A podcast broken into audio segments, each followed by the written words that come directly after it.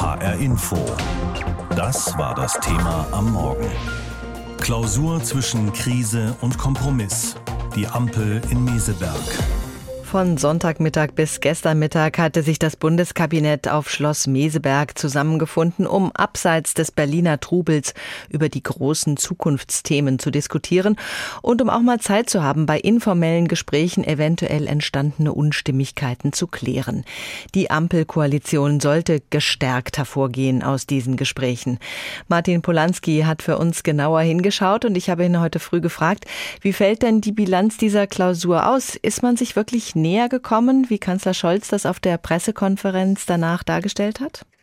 Also das wird man jetzt sehen, ob das wirklich der Fall war. Ich glaube, gestern sollte vor allem das Zeichen gesetzt werden, dass man zum einen wieder mehr zusammenrückt innerhalb der Koalition, die Streitereien mehr beiseite lässt jetzt und man wollte den Blick nach vorne in die Zukunft richten und dafür eben Zuversicht ausstrahlen. Auch plakativ geradezu. Olaf Scholz sprach ja davon, dass vier bis fünf Windräder pro Tag gebaut werden. Deutschland würde die Arbeitslosigkeit hinter sich lassen wegen der Chancen der Transformation. Die Fortschrittskoalition Koalition wurde dann auch beschworen. Aber im Kleinen sind die Streitfragen und Konflikte zuletzt ja eher größer geworden. Also Stichwort Verkehrspolitik oder Haushalt oder auch die Kindergrundsicherung. So war es dann schon eher so, dass man eine große Zukunft beschworen hat, auch wenn oder gerade weil die Gegenwart ja eher durchwachsen ist. Lindner stand bei der Pressekonferenz an des Kanzlers rechter Seite, Habeck an der linken. Da muss man nichts rein interpretieren, oder? nee, ich meine, das fühlbare Unterhaken, so muss jetzt so wenigstens nicht praktiziert werden tatsächlich. Also links und rechts vom Kanzler konnte man sich dann schwer unterhaken. Aber klar, die beiden sind natürlich die Antipoden der Koalition, also Robert Habeck und Christian Lindner. Lindner schaute eher freundlich lächelnd, Habeck eher angestrengt nachdenklich. Sind diese beiden wichtigen Minister einiger geworden in Meseberg?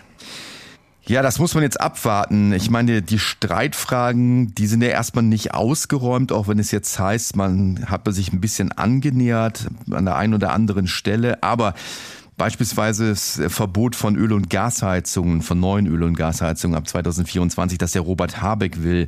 Da sagt er im Grunde genommen, also Klimaschutz geht nur mit strengen staatlichen Vorgaben. Christian Lindner hält dagegen, diese Vorgaben müssen dann eben auch realistisch und bezahlbar sein für die Leute. Wir haben den Streit über das Verbrenner aus 2035. Da hat man es jetzt geschafft, den Ball nach Brüssel zu spielen, indem Olaf Scholz jetzt gesagt hat, also da muss ein Vorschlag aus Brüssel von der Kommission kommen, was mit den E-Fuels ab 2035 passiert passieren kann. Es geht um den Streit der Kindergrundsicherung. Da wollen die Grünen ja vor allem, dass da deutlich draufgesattelt wird finanziell, während Lindner sagt, ein bisschen mehr Geld kann es geben, aber nur für die automatisierte Auszahlung. Die kostet ja mehr, als wenn man auf Antrag sozusagen Leistungen für Kinder bekommt. Das Geld will er bereitstellen, darüber hinaus nichts. Und interessant dürfte eben die Haushaltsaufstellung jetzt werden in der kommenden Woche am Mittwoch. Ähm, da sollen die Eckwerte vorgelegt werden. Und da wird man sehen, ob jetzt die Koalition tatsächlich da Annäherung geschafft hat. Denn beim Geld hört ja bekanntermaßen die Freundschaft auf. Und man hatte sich ja auch bei dieser Konferenz ganz bewusst Gäste dazu geladen, wie Ursula von der Leyen. Die Diskussionen sollten sich eher um die großen Linien drehen und weniger um haushaltspolitische Streitfragen. Ist dieses Grundkonzept aufgegangen? Ja, das ist ja schon so, dass eben das große gemeinsame Projekt ist ja die Umgestaltung der Wirtschaft hin zu Nachhaltigkeit, zu mehr Klimaschutz. Da ziehen ja EU und Deutschland ganz klar an einem Strang. Also Fit for 55 wird das eben dann auf EU-Ebene genannt. Deutschland hat da noch höhere Ziele, was den Klimaschutz angeht. Und das ist ja auch eher erstmal schon plakativ gewesen gestern. Eben diese vier bis fünf Windräder, 40 Fußballfelder, die Arbeitslosigkeit, die verschwinden wird. Das ist ein bisschen Beschwören der Zukunft, der Zukunftschancen. Gleichzeitig muss man aber sehen, dass natürlich auch die Risiken extrem sind, zum Beispiel für die deutsche Autoindustrie. Und die EU hat sich das Ziel gesetzt, jetzt bis 2030, dass 40 Prozent der Solaranlagen, die hier stehen in Europa, dann auch in Europa produziert werden sollen. Im Augenblick sind das fast null Prozent, weil das meiste aus China kommt. Und das macht so ein bisschen deutlich, also die große Zukunft, ja, da kann man viele Pläne haben. Ob es dann funktioniert, kann man auch Fragezeichen haben. In dieser Ampel flackern die Lichter schon seit Wochen. Vor allem Gelb und Grün kommen nicht zur Ruhe. Wirtschaftsminister Habeck von den Grünen liefert sich einen Dauerstreit mit Finanzminister Lindner von der FDP. Der schaute einigermaßen zufrieden auf dieser Pressekonferenz. Man habe in informellen Gesprächen Dinge erklären und Perspektiven weiten können. Robert Habeck sprach davon, dass für die Transformationen, die da anliegen, nicht nur Vertrauen in den Staat nötig sei, sondern auch privates Engagement. Engagement. Der Kanzler dazwischen um Neutralität bemüht. Ich habe vor der Sendung mit Jürgen Trittin gesprochen von den Grünen. Er sitzt seit 1998 im Bundestag. Seit 2014 ist er Mitglied im Auswärtigen Ausschuss und von 98 bis 2005 war er Bundesumweltminister. Ich habe ihn gefragt, womit ist Robert Habeck, womit sind die Grünen denn zufrieden nach dieser Klausur in Meseberg?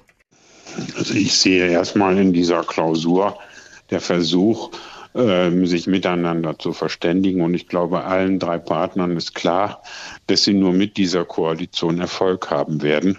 Dass das nicht einfach ist, wenn man mit einer Partei koaliert, die äh, die letzten Landtagswahl unter anderem aufgrund ihrer vielfachen Blockadehaltung verloren hat.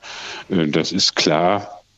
Aber ich glaube nicht, dass es dann eine ernste Alternative gibt. Wie gut können sich die Grünen denn innerhalb dieser Koalition mit ihren Positionen durchsetzen, gerade gegenüber der FDP, die ja die Macht über den Geldfluss hat? Mein Eindruck ist, dass wir mit den Maßnahmen, die wir ergriffen haben, beispielsweise den 200 Milliarden Energie- und Klimafonds, äh, mit äh, der Gesetzgebung zu den Erneuerbaren, zum Ausbau der erneuerbaren Energien äh, ein sehr deutliches grünes Profil gesetzt haben. Wenn ich mir die Bemerkung erlauben darf, äh, wir müssten ungefähr dreimal so viel Windräder noch zusätzlich bauen, wenn die Träume der FDP über E-Fuels in Heizungen und in Autos Wirklichkeit werden sollten. Apropos E-Fuels, Christian Lindner hat bei der Pressekonferenz auf Schloss Meseberg erneut mit allem Selbstbewusstsein bekräftigt, dass die FDP weiterhin gegen das für 2035 eigentlich geplante Aus für Verbrennungsmotoren sei. Kanzler Scholz hat direkt davor noch betont, man habe das ja eigentlich bereits beschlossen. Wie wollen die Grünen damit umgehen? Wir haben das gemeinsam beschlossen und an diesem Beschluss haben sich bisher alle gehalten. Das, was die FDP zurzeit macht, ist äh, auch äh, im Vergleich zur Geschichte schon einigermaßen erstaunlich. Es geht hier nicht um irgendeine Regulierung. Es geht um einen Kompromiss, der gefunden worden ist zwischen den Mitgliedstaaten der Europäischen Union und äh, dem großen demokratisch gewählten Mehrheit des Europäischen Parlaments, der übrigens auch die liberale Fraktion im Europaparlament zugestimmt hat. Und nun nutzt die FDP ihre Veto-Position, die sie in Deutschland hat, um in einer eine Sperrminorität, das Wort sagt ja schon, eine Minorität, einen europäischen äh, Konsens zusammen mit äh, einer aus zwei faschistischen Parteien bestehenden Regierung in Italien zu blockieren. Da bin ich mal sehr gespannt, wie lange sie diese Europa- und demokratiepolitische Geisterfahrt aufrechterhalten wollen. Auch beim Thema Kindergrundsicherung scheint es Finanzminister Lindner nicht sonderlich eilig zu haben. Eine interministerielle Arbeitsgruppe erarbeitet aktuell ein Gesetzgebungskonzept, das dann im Jahr 2025 in Kraft treten soll. Die Familien bräuchten eine schnellere Lösung. Warum machen die Grünen da nicht mehr Druck? Wir sind da, da, es wird nicht viel schneller gehen. Das war auch unser zeitlicher Plan. Das, was den Finanzminister vielleicht am meisten Sorge macht, ist, dass es gar nicht die Kindergrundsicherung ist, die zusätzliches Geld kostet wenn heute all diejenigen, die ein Recht, alle Familien und alleineziehenden Mütter und Väter, die ein Recht auf einen Kinderzuschlag haben, einen Antrag stellen würden, würden sich die Zahlungen für die Kinderzuschläge glatt verdreifachen. Ich finde in der Finanzplanung, bevor man über das müsste Herr Lindner das eigentlich mal einkalkulieren. Es kann ja nicht sein, dass man den Haushalt darauf aufbaut, äh, dass kontinuierlich und anhaltend anhaltend Rechtsverweigerung für Menschen betrieben wird, die Kinder erziehen und ins Leben bringen. In den letzten Wochen gab es ziemlich viel Streit zwischen Robert Habeck und Christian Lindner. Bei Ihnen klingt auch durchaus Kritik an der FDP durch, aber auch der Wille zum konstruktiven Weitermachen. Ist das weiterhin gut möglich? Wie ist das mit dem Streit zwischen den beiden Streithähnen? Ich würde der FDP eines raten aus meiner eigenen Erfahrung als Mitglied einer Regierung vor einigen Jahren. Zwischen 1998 und 2002 haben die Grünen 16 Landtagswahlen verloren. Wir haben uns bei der Europawahl halbiert und von unseren damals anfangs 50.000 Mitgliedern waren am Ende nur noch 40.000 übrig. Dennoch sind wir aus der Wahl 2002 deutlich gestärkt hervorgegangen und haben am Ende der rot-grünen Regierung gegenüber äh, Edmund Stoiber die Mehrheit gesichert. Nicht Gewinne der SPD, der Grünen waren es, die äh, Herrn Stoiber verhindert haben. Das haben wir deswegen hinbekommen, weil wir in einer Koalition für das gestanden haben, was neu, anders und besser werden muss.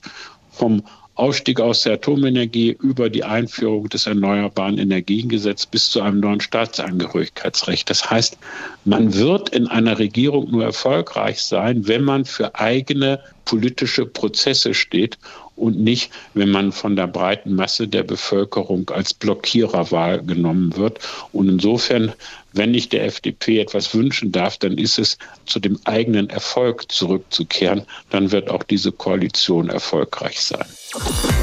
Die Liste der Streitthemen ist lang. Energiewende, aus für Verbrennermotoren, Autobahnbau, Kindergrundsicherung, Aktienrente, Verbot von Öl- und Gasheizungen, Verteidigungsausgaben. Uneinigkeit und ungeklärte Finanzfragen blockieren nach Recherchen der Süddeutschen Zeitung derzeit insgesamt rund 30 Ampelvorhaben.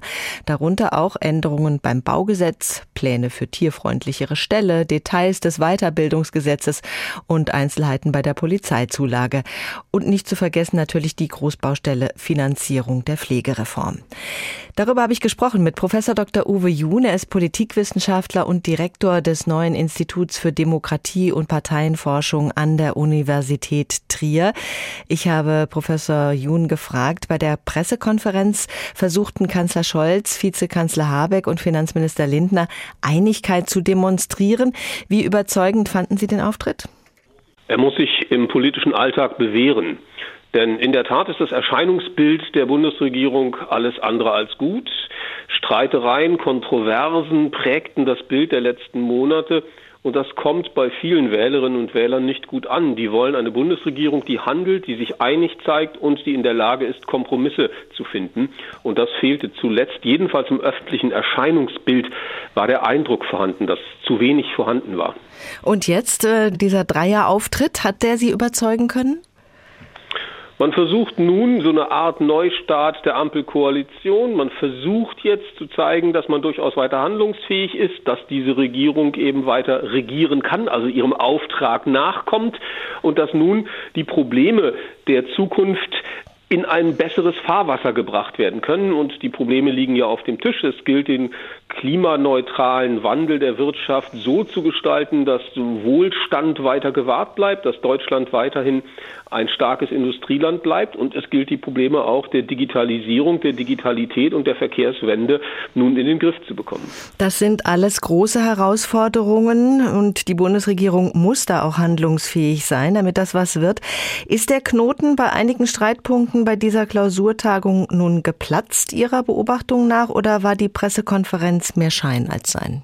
Das wird am Ende der politische Alltag der nächsten Wochen zeigen. Das lässt sich jetzt nicht endgültig beantworten. Wir müssen sehen, inwieweit hier jetzt konkrete Handlungen folgen und inwieweit es gilt, die Einigkeit, die hier beschworen wurde, dann tatsächlich auch umzusetzen, also herzustellen und die entsprechenden Maßnahmen zu ergreifen. Beim Streit um das Verbrenner aus hat Finanzminister Lindner auf eine Frage eines Journalisten noch mal ganz deutlich gemacht, dass die FDP an ihrer Blockade Des Verbrenner aus festhält. Sehen Sie andere Streitpunkte, bei denen man sich leichter einigen könnte? Ich würde jetzt zum einen erstmal nicht von Blockade sprechen, sondern von unterschiedlichen Ansätzen, die die FDP verfolgt und damit eben auch eine größere, wie sie es nennt, Technologieoffenheit. Denn wir wissen heute nicht genau, ob nun das batteriebetriebene E-Auto tatsächlich klimafreundlicher ist als mögliche sogenannte E-Fuels, also synthetische Brennstoffe, die eben nicht fossiler Art sind. Ansonsten ja, man kann sagen, man kann sich auf das eine oder andere sicherlich leichter verständigen, was die Finanzpolitik betrifft. Da beharrt ja der Bundesfinanzminister aus seiner Sicht selbstverständlich auf dem Einhalten der Schuldenbremse, aber da muss man gucken, dass man vielleicht andere Möglichkeiten erwägt, wo man eben hier die finanziellen Spielräume mehr auslotet. Was die Verkehrswende und die Digitalität betrifft, sehe ich ebenfalls Einigungsmöglichkeiten an vielen Stellen. Jedoch bedarf es dazu jetzt der Konkretisierung und darauf warten wir jetzt wiederum im politischen Alltag. Mhm. Dominiert aus Ihrer Sicht die FDP diese Koalition einfach auch, weil sie den, die Hand auf dem Geldsäckel hat? Nein, von Dominanz der FDP kann überhaupt nicht gesprochen werden. Und wenn Sie sich mit FDP-Wählern unterhalten, dann sind die, ich versuche es mal vorsichtig zu formulieren, grimmig.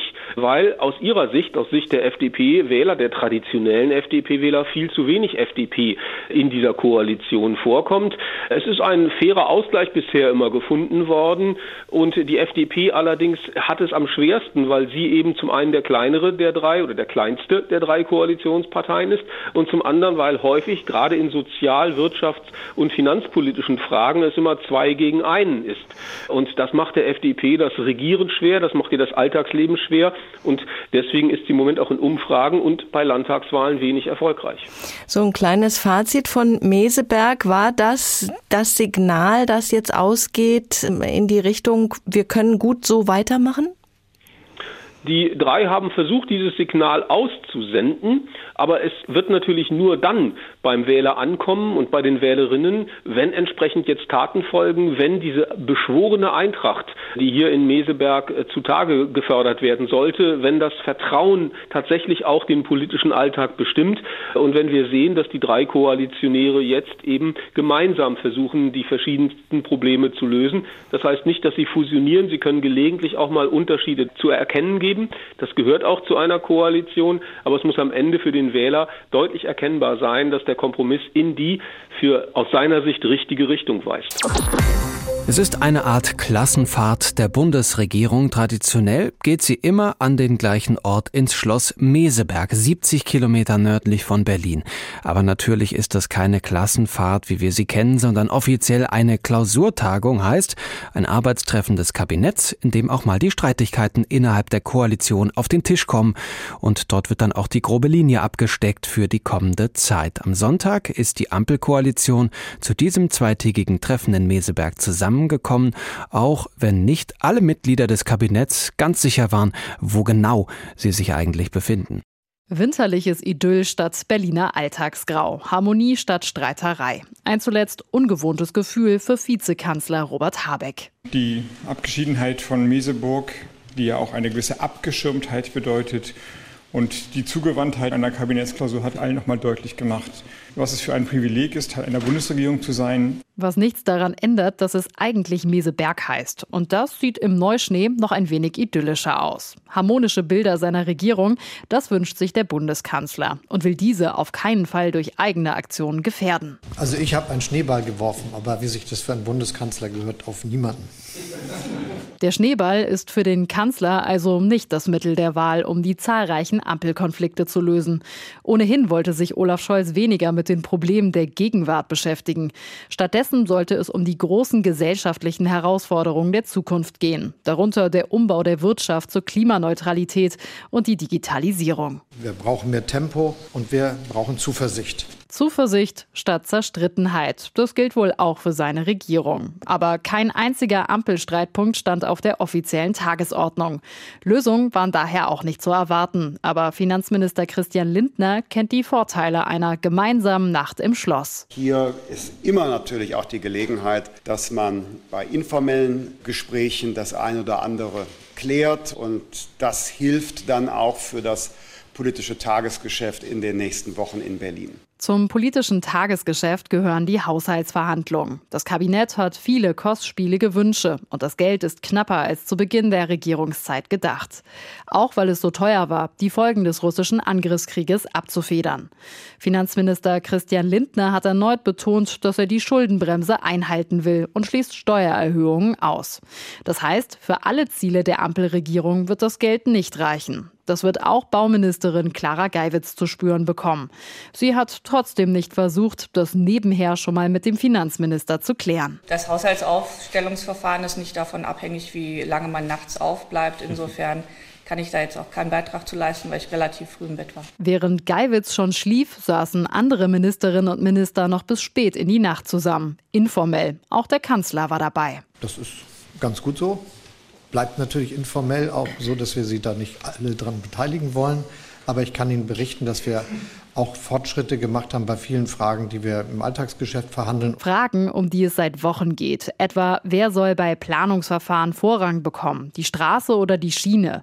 Ab wann sollen Öl- und Gasheizungen verboten werden? Und wie geht es weiter im Streit mit der EU über das Aus für Verbrennermotoren? Die Liste der Streitthemen ist noch länger, weiß auch Verkehrsminister Volker Wissing. Die offenen Fragen sind ja nun bekannt, aber sie sind auch in der Menge, ich sag mal, genug, um, um, um nicht noch weiter offene Fragen hinzuzufügen, sondern jetzt mal Antworten zu suchen. Der Schnee in Meseberg ist inzwischen wieder geschmolzen. Und die Regierung muss die Antworten auf all die offenen Fragen nun wieder im grauen Berliner Regierungsalltag finden. Birte Sönnigsen über die Kabinettsklausur in Meseberg, die die Ampelkoalition gerade abgehalten hat. HR Info. Das Thema. Wer es hört, hat mehr zu sagen.